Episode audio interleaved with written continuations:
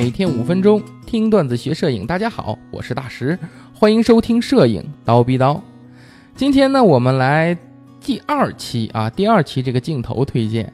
在前几期节目中呢，我做了一期这个镜头推荐的，他推荐的是佳能的四零饼啊，得到了大家呢这个比较好的反响。大家呢都比较期待我推荐一下别的厂家的镜头啊，例如这个尼康的，对吧？当然，更多人呢希望我推荐索尼 E 卡口的镜头。就是这个微单卡口啊，但这索尼目前这微单领域啊，它是做的非常好的，是吧？有比较大的一个使用人群。但是索尼微单的镜头啊，相比于其他两家，哎，这实在是比较贵啊。这个用上一句形容词呢，它就是爱买买不买滚，是吧？所以基本就是这样。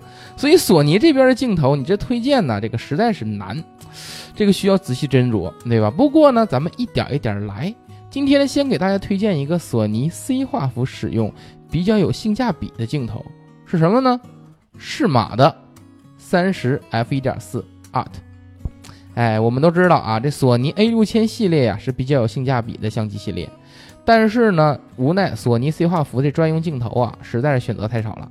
你这便宜的镜头啊，素质太差，素质过得去的镜头呢，嘿，有点小贵，是吧？就那几个套头，我觉得就没有什么提的必要了，是吧？这个适马三十 f 一点四 art 就是我的 A 六千的挂机头，这颗镜头非常适合 C 画幅挂机啊。那么这颗镜头到底有多好呢？咱们先聊镜头素质。这颗镜头秉承了适马 art 系列一贯的黑科技，什么呢？堆料大法，没错啊。这适马在这颗镜头里边，他妈塞了很多个特殊材料镜片啊，甚至还有双面非球面镜片，是吧？就这种独特的镜片呢，它能在暗角啊和色色差的抑制方面呢，能得到比较好的效果。在锐度方面呢，这颗镜头锐度也是非常高的，高到什么程度呢？呃，它是个 f 一点四的大光圈镜头，对吧？它的锐度素质能到所有一点四级别镜头的中上水平。哎，我们都知道啊，这通常一点四级别的镜头啊，都是全幅镜头，而且这些一点四级别的镜头啊，多数价格可都不便宜。所以，作为一颗 C 画幅专用的一个镜头，有这个素质啊，相当不容易。我们都知道，一般镜头啊，都有一个最佳光圈，对不对？而最佳光圈呢，通常是这颗镜头最好的成像质量，对吧？那么适马三十二它的最佳光圈是多少呢？是 f 八，它的最大光圈呢是 f 一点四。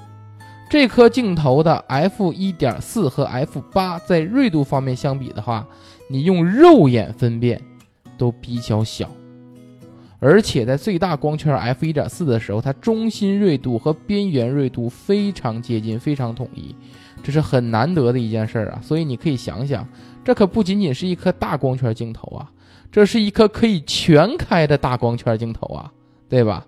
一点四的光圈在 C 画幅专用镜头里都比较少见，它更是弥补了 C 画幅的一个虚化弱点，对吧？三十二它在色散方面呢，最大光圈下会有些许色散，但是在可接受范围，缩小光圈到 f 二点八，色散就消失了。光圈方面啊，这颗镜头有九片光圈叶片，那光圈那是相当远啊，而且二线性非常小，非常适合有虚化的题材，是吧？最关键是这颗镜头的卡口啊，它是全覆盖的，什么佳能、尼康、索尼这三家卡口它可都有。如果你是其他家的 C 画幅相机，哎，也可以选购对应的卡口版本。而且这三十焦段啊，成等效焦距之后，佳能就变成了四十八焦段，尼康和索尼变成了四十五焦段，这可都是标头焦段，又是大光圈镜头。你想，你拍人像、拍静物、拍人文是吧？这多合适！是吧？你再反观其他这几个厂家的原厂镜头啊，我就说 C 画幅专用镜头啊，这个你想 C 画幅专用的话，应该是 G F 应该是三十五焦段，没错吧？对，那佳能的三十五焦段这 C 画幅专用镜头啊，它只有一个三十五 F 二点八，这光圈忒寒碜了，是吧？那个尼康方面呢，倒是有一颗三十五 F 一点八的啊啊，那个刚刚不是是不是口误啊？那个索尼那个佳能三十五 F 是二点八这个专用镜头啊，是 C 画幅专用的，三十五 F 二点八啊，这光圈忒寒碜，对吧？那么尼康方面呢，哎，有一颗是三十五 F 一点八，哎，这个光圈大一些是吧？呃，但是镜头素质方面呢，实在是难言呐，对吧？实在是难言，基本上 f 一点八是不可能全开的，是吧？呃，索尼你就更不用说了，是吧？呃，三十五 f 一点八的 C 画幅专用镜头啊，你二手也得两千，是吧？就这索尼的原厂，所以呢，你这样你会问了啊，你为啥一定比 C 画幅专用镜头呢？全幅镜头 C 画幅用不行吗？哎，这个问题呀，这个。朋友是没听过我前几期对吧？你要有这问题，证明你没听过我前几期。我在前几期有一期里面专门讲过 C 画幅镜头，啊，C 画幅相机用全幅镜头的两个缺点啊，一个是光学设计用途不一样，有可能会导致成像质量下降；另一个是对焦优化距离不一样，有可能会跑焦。所以你用的是一颗 C 画幅专用镜头时，这两个缺点就没了。适配同等相机的镜头，能得到更好的成像及效果，这是现实情况，对吧？那当然了，嗯，这么多镜头啊，这颗镜头啊，有没有缺点呢？有，它的优点就是它的缺点，因为它是一颗 C 画幅专用镜头。